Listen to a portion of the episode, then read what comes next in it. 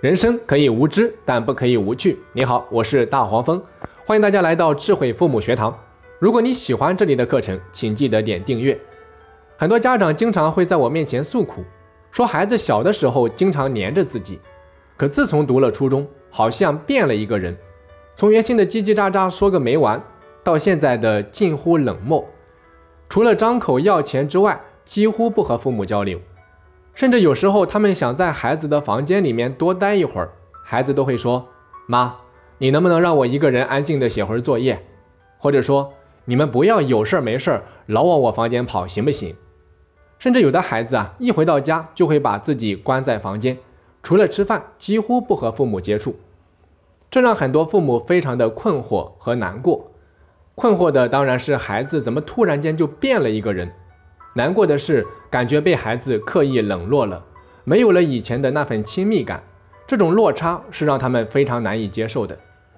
那其实以上问题可以说是大多数父母都会遇到的。首先，我想说，它是一件好事儿，说明您的孩子啊进入了青春期，这是每个孩子在成长的道路上必经的一个阶段，就和每一个成年人都会进入到更年期是一个道理。进入青春期的孩子。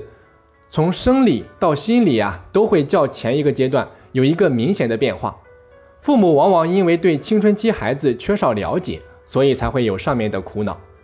所以大黄蜂建议，当父母遇上青春期的时候，应该做好两手准备。第一是心理上的准备，作为父母啊，首先要了解青春期孩子的特点。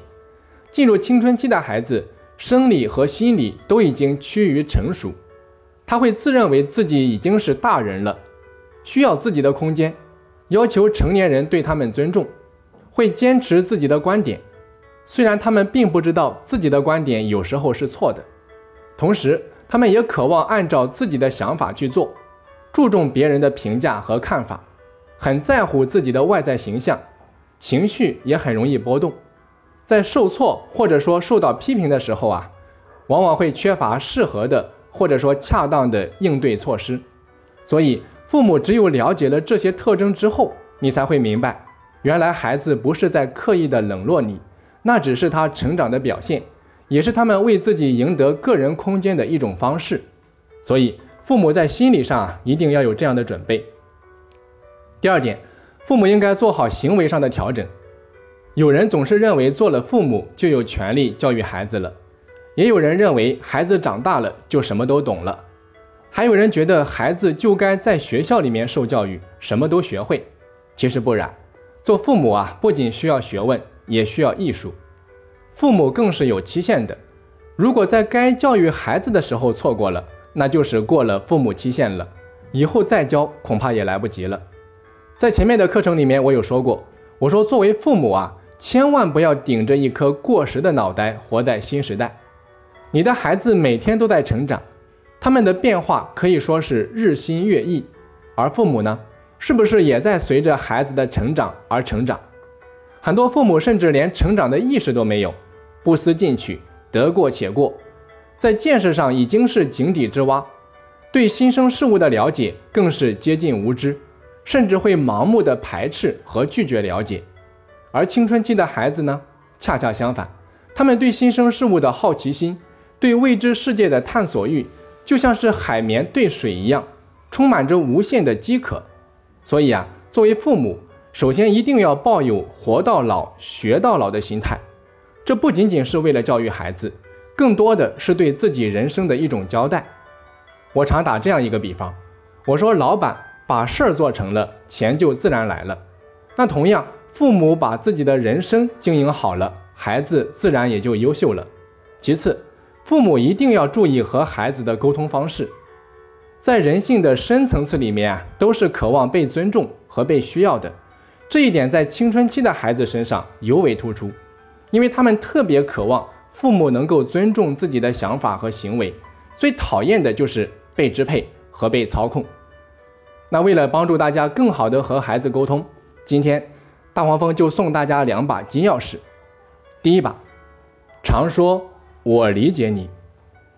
很多父母经常会好奇地问我：“哎，大黄蜂老师，为什么你一下子就能够走到孩子的心里面去？”其实真没有什么高深的技巧，因为我总是把我理解你放在前面，所以我在和孩子聊天的时候，从来不会急于去发表长篇大论，而是总是想尽一切办法，从不同的角度去理解他。比如对成绩差的孩子，我会这么说：“我说，其实我特别能理解你，不管是在学校里面还是在家里面，你都顶着很大的压力，甚至还要看很多人的脸色。很多时候啊，他们只看到你表面的成绩，却未必能够看到你背后的那份着急和压力。这个世界上哪有人不渴望变好？我相信你也是一样的。你之所以没有拿到想要的成绩，只是暂时还没有找到。”适合你的方法，或者说你的兴趣还没有被完全的调动起来，那如果你愿意的话，可以跟我讲一下你目前的情况吗？所以啊，作为父母，不管你的孩子表现好与差，都一定要发自内心的去理解他，时时刻刻把我理解你放在心里。第二把金钥匙，要像对待朋友一样和孩子沟通。对待朋友的时候，我们很少会用命令、呵斥。或者说领导式的口气，我们会把朋友啊当成是一个平等的个体，会给对方留面子、留台阶，甚至会包容朋友的很多缺点。可对我们的孩子啊，常常是居高临下，用主人对仆人的方式说话，鸡蛋里面挑骨头，拿着圣人的标准去要求孩子，甚至啊会把很多自己都做不到的事情强加给孩子。而青春期的孩子又是特别强调自我存在感的一个阶段。哪里会受得了这一套？所以啊，要和孩子建立良好的沟通，家长就一定要学会放低身段，把孩子当成朋友一样的个体，用心的与他们沟通。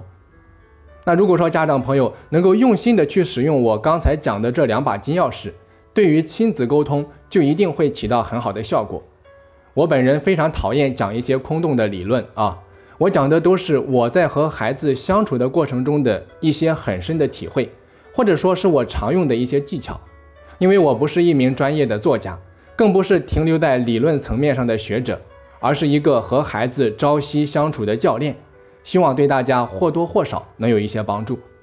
最后啊，大黄蜂想要提醒各位家长，青春期并不等于叛逆，更不是一种问题，它只是孩子成长过程当中的一个人生阶段。也是孩子在学着用成人的眼光看待世界的一个开始。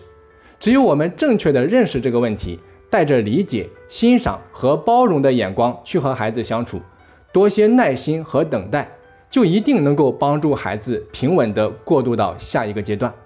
好的，本期课程就到这里。如果你喜欢大黄蜂的课程，那欢迎你到喜马拉雅平台搜索“智慧父母学堂”，或者到荔枝 FM。搜索 FM 幺二八八九七零进行免费订阅，订阅的好处就是可以让你第一时间收听我的最新课程。我们下期再见。